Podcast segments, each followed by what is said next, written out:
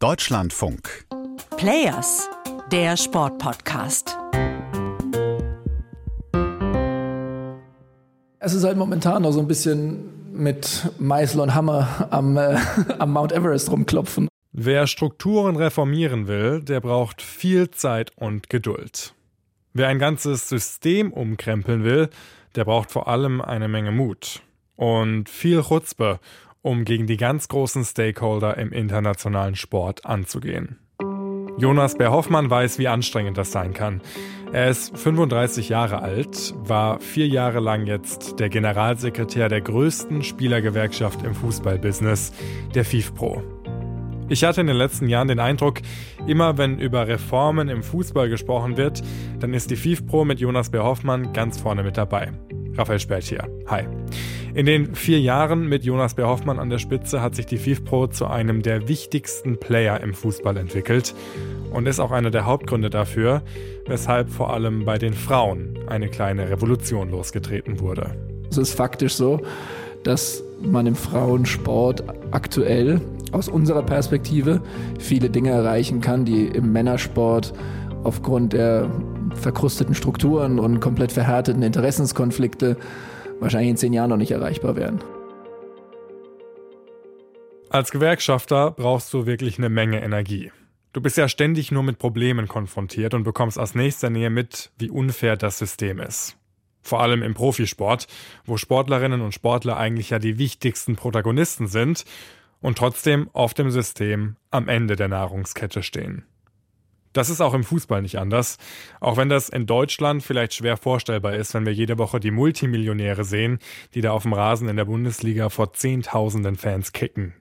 Aber Jonas Behoffmann betont immer wieder, dass das allgemeine öffentliche Bild vom Profifußballer sehr verzerrt ist, weil halt die öffentliche Wahrnehmung nur auf den größten Clubs, den größten Wettbewerben und so weiter liegt. Ähm, jetzt in der FIFPro sind ungefähr 70 Länder vertreten. Die allermeisten Spieler, die dort in den nationalen Gewerkschaften vertreten sind, die haben ganz klassische Arbeitnehmerprobleme wie jeder andere auch. Die kriegen ihre Gehälter nicht, die haben schlechte Verträge, die Schiedsgerichtsbarkeiten, um die Probleme zu lösen, funktionieren nicht oder sind korrumpiert.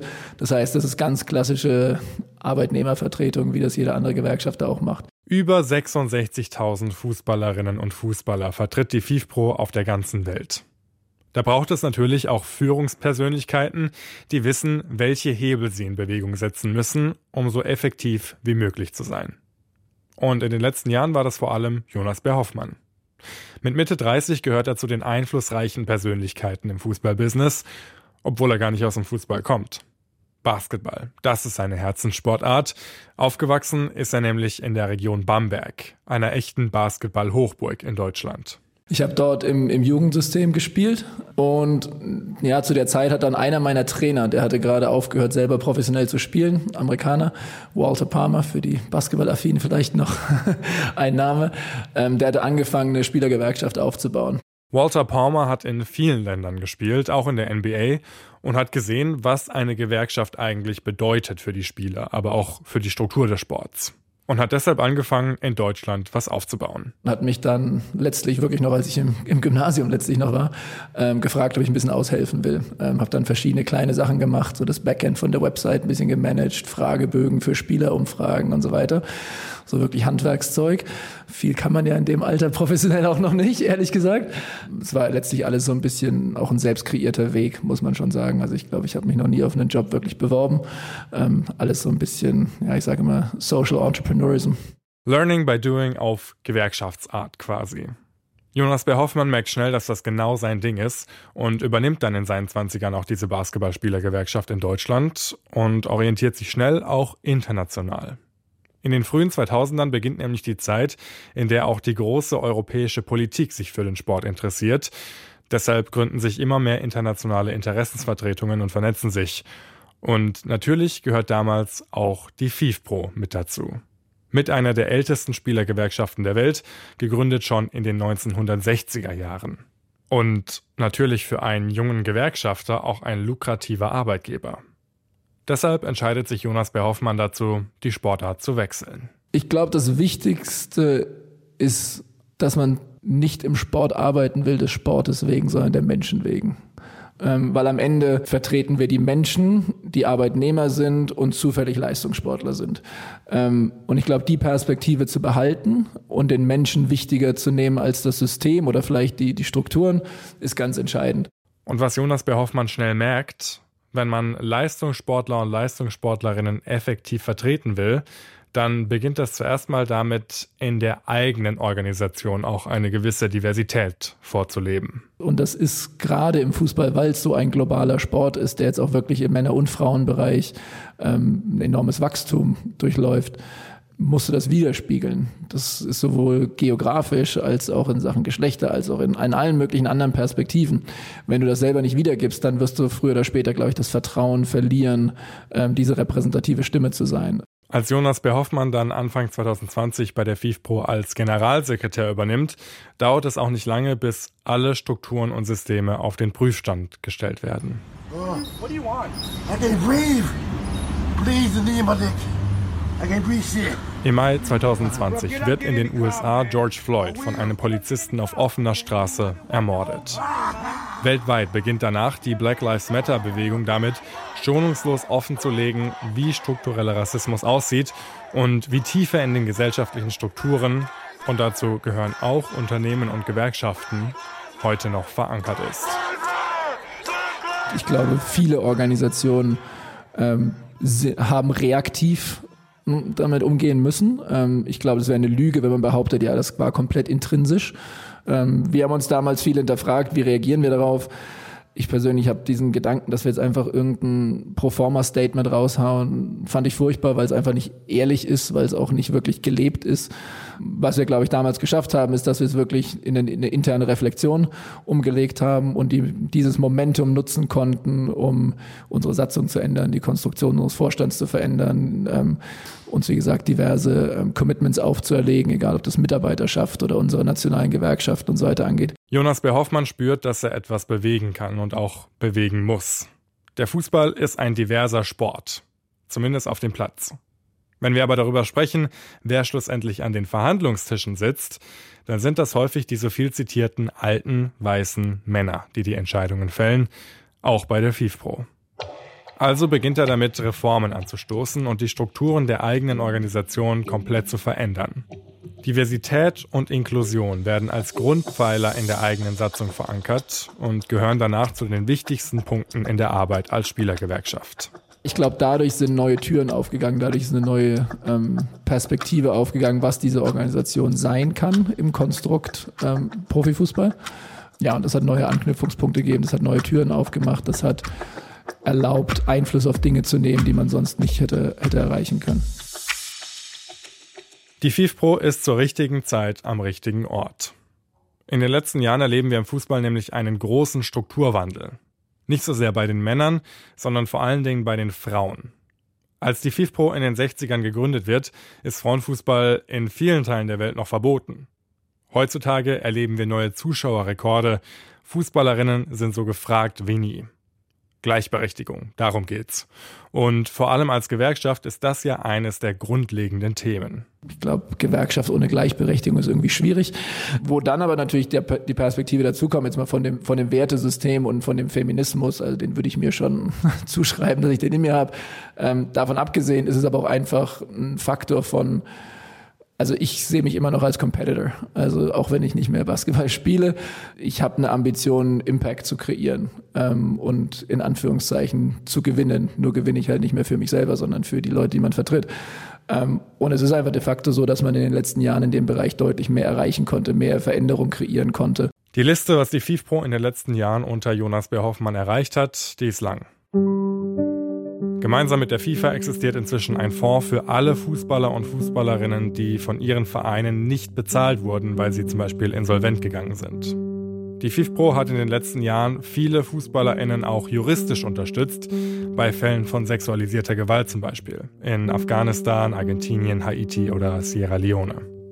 Die FIFPro war auch mit daran beteiligt, dass die afghanischen Fußballerinnen nach ihrer Flucht vor der Taliban 2021 finanziell unterstützt wurden und die FIFPro hat auch dafür gesorgt, dass die Mutterschutzregeln im internationalen Fußball 2021 grundlegend überarbeitet werden.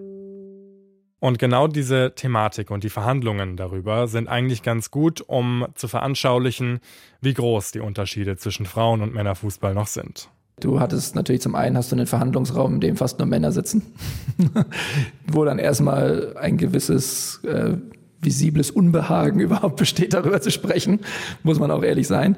Ähm, wo aber gleichzeitig natürlich auch ein großes Verständnis dafür da ist, dass das Normalste der Welt ist, dass man äh, in der wahrscheinlich entscheidendsten Phase des Lebens von jedem von uns ähm, gewisse Schutzmechanismen braucht. Und wenn du dann mit Anekdoten und Fällen kommst, was da alles falsch gelaufen ist und wo Spielerinnen wirklich aufs Übelste behandelt wurden von ihren Clubs, ging das schon relativ schnell. Aber ja, ganz klar, als die Frage aufkam, na, aber müsste denn nicht in so eine Regularien auch was rein, was Mindeststandards für Vaterzeit ähm, und so weiter angeht, gingen die Scheuklappen sofort wieder, kamen sie sofort wieder raus. In allen anderen gesellschaftlichen Bereichen ist es ja völlig normal inzwischen, dass natürlich auch Väter Elternzeit bekommen.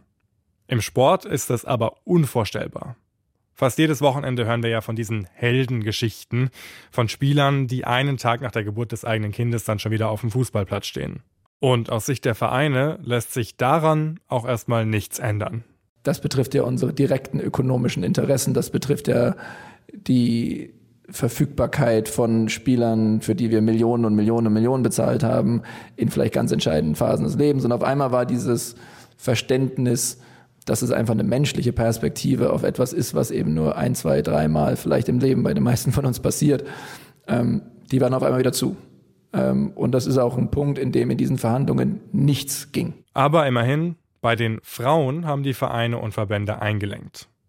Fußballerinnen haben seit 2021 Anspruch auf mindestens 14 Wochen Mutterschaftsschutz, in dieser Zeit auch Anspruch auf mindestens zwei Drittel ihres Gehalts und sie dürfen in dieser Zeit von ihren Vereinen nicht gekündigt werden.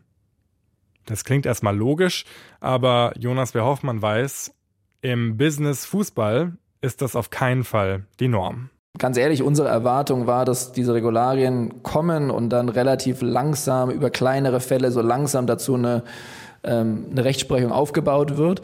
Ähm, und dann hattest du innerhalb von ein paar Monaten wahrscheinlich eine der zehn besten Spielerinnen der Welt, zu dem Zeitpunkt in, in vielleicht dem größten Frauenfußballclub zu der Zeit in Europa in diesem Konflikt drinnen.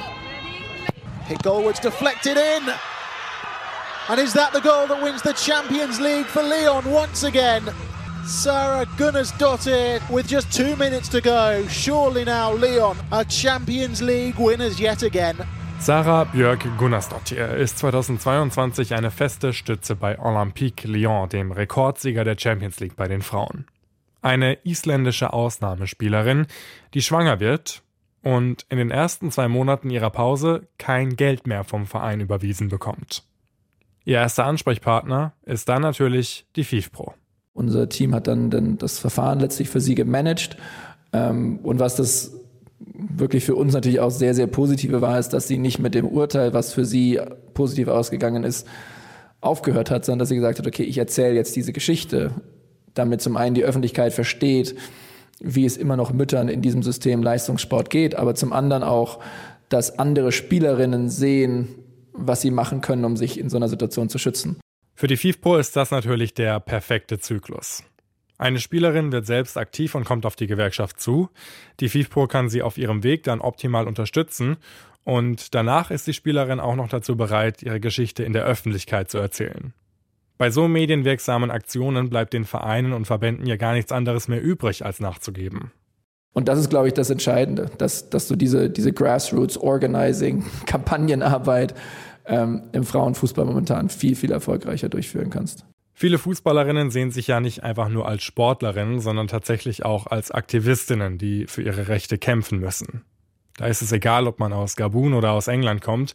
Sie alle müssen für Anerkennung kämpfen, für angemessene Bezahlung, für gleiche Bedingungen. Equal Pay und Equal Play. Zwei Forderungen, die vor allem nach der Europameisterschaft 2022 auch hier in Deutschland plötzlich in den Fokus rücken.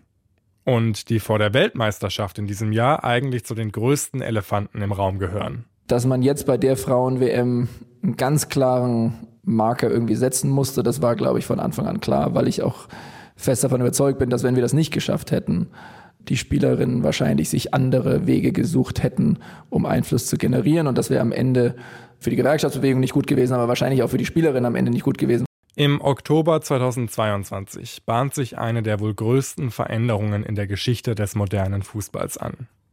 Die FIFPro schreibt einen Brief an FIFA-Präsident Gianni Infantino im Namen von über 150 Fußballerinnen aus 25 Nationalmannschaften, die an dieser Weltmeisterschaft teilnehmen. Es geht um mehrere konkrete Forderungen. Bei der Weltmeisterschaft in Australien und Neuseeland wollen wir gleiche Bedingungen wie bei den Männern und vor allem wollen wir auch finanziell direkt am Gewinn der WM beteiligt werden. Und auf Grundlage dessen eben geschafft haben, dass wir nicht nur die, die, Kondition, die Conditions, sondern also sprich, wie groß ist die Delegation, ähm, wie werden die untergebracht, fliegen sie Business oder Economy und so weiter, dass das alles angeglichen wurde zur Männer-WM, aber auch, dass zum ersten Mal ein garantierter Pool an Geld ähm, zur Verfügung gestellt wurde, über knapp 50 Millionen, ähm, die den Spielerinnen zugesichert waren. Das gibt's im Männerfußball nicht. Da haben natürlich die, viele Mannschaften haben Agreements mit ihren nationalen Verbänden. Die schwanken aber extremst von 10% von Prize Money zu 40% von Prize Money. Ähm, sehr, sehr verschieden. Ähm, und gerade im Frauenfußball redest du halt schon auch über viele Mannschaften, die aus Ländern kommen, wo, sag ich mal, Gleichberechtigung in den Verbänden dort noch nicht so groß geschrieben wird und die niemals die Möglichkeiten hätten, das national sich so zu verhandeln, wie das jetzt möglich war. Zum ersten Mal überhaupt werden die Fußballerinnen vom Weltverband direkt an den Gewinnen einer Weltmeisterschaft beteiligt. Jede Spielerin, egal ob aus Haiti oder aus Spanien, aus Nigeria oder aus England, bekommt für ihre Teilnahme an der WM mindestens 30.000 US-Dollar. Nur mal zum Vergleich, fast ein Drittel dieser Spielerinnen verdient normalerweise weniger als 30.000 Dollar im gesamten Jahr. Am Ende kommt die Kraft immer von den Spielern und den Spielerinnen. Das sind das hat am Ende nur sehr bedingt was mit den Strukturen, den Mitarbeitern, den formellen Agreements zu tun. In dem Moment, wo du die Spieler vereint hast und sie eine gemeinsame Forderung stellen und bereit sind dafür auch zu kämpfen, wirst du Dinge erreichen. Wo das fehlt, wirst du nicht groß vorankommen. Dieses Übereinkommen vor der Weltmeisterschaft 2023, es war ein weiterer großer Schritt in Richtung Equal Pay und Equal Play. Die FIFPro mit Jonas B. Hoffmann an der Spitze hat daran einen großen Anteil. Er hat als Generalsekretär schlussendlich alles zusammengeführt, hat die richtigen Personen zum richtigen Zeitpunkt zusammengebracht und hat das richtige Gespür dafür gehabt, wie man welche Knöpfe drücken muss. Ich bin unglaublich stolz darauf, was, was wir als Team und als Organisation in den Jahren erreicht haben, auch wie sich viele Gewerkschaften gewandelt haben in der Zeit und auch auf diesen uns teilweise gepusht haben und teilweise uns gefolgt sind, was diesen Veränderungsweg angeht. Ähm, weil ich glaube schon, dass das eine, eine Perspektive für die Zukunft, für diese Bewegung ist, die sehr wichtig ist. Ende des Jahres wird Jonas B. Hoffmann aber die FIFPro nach vier Jahren als Generalsekretär verlassen. Dem Sport und den Gewerkschaften bleibt er aber weiterhin treu. Er wechselt zur Spielergewerkschaft der Major League Baseball in den USA. Eine Gewerkschaft, die in der Vergangenheit der Vorreiter war im Bereich Sport und viele Türen geöffnet hat. Wenn ihr noch mehr darüber erfahren wollt, wie die FIFPro in den letzten Jahren den Menschen im System Fußball geholfen hat, dann empfehle ich euch die Players-Folge mit Sarah Gregorius, der Kollegin von Jonas B. Hoffmann. Ich habe sie während der WM dieses Jahr in Neuseeland getroffen und das Gespräch findet ihr, wenn ihr hier im Podcast-Feed etwas weiter nach unten scrollt oder nach dem Begriff FIFPro sucht. Das war's jetzt mit Players für diese Woche. Schön, dass ihr mit dabei wart und hoffentlich bis bald. Macht's gut. Ciao.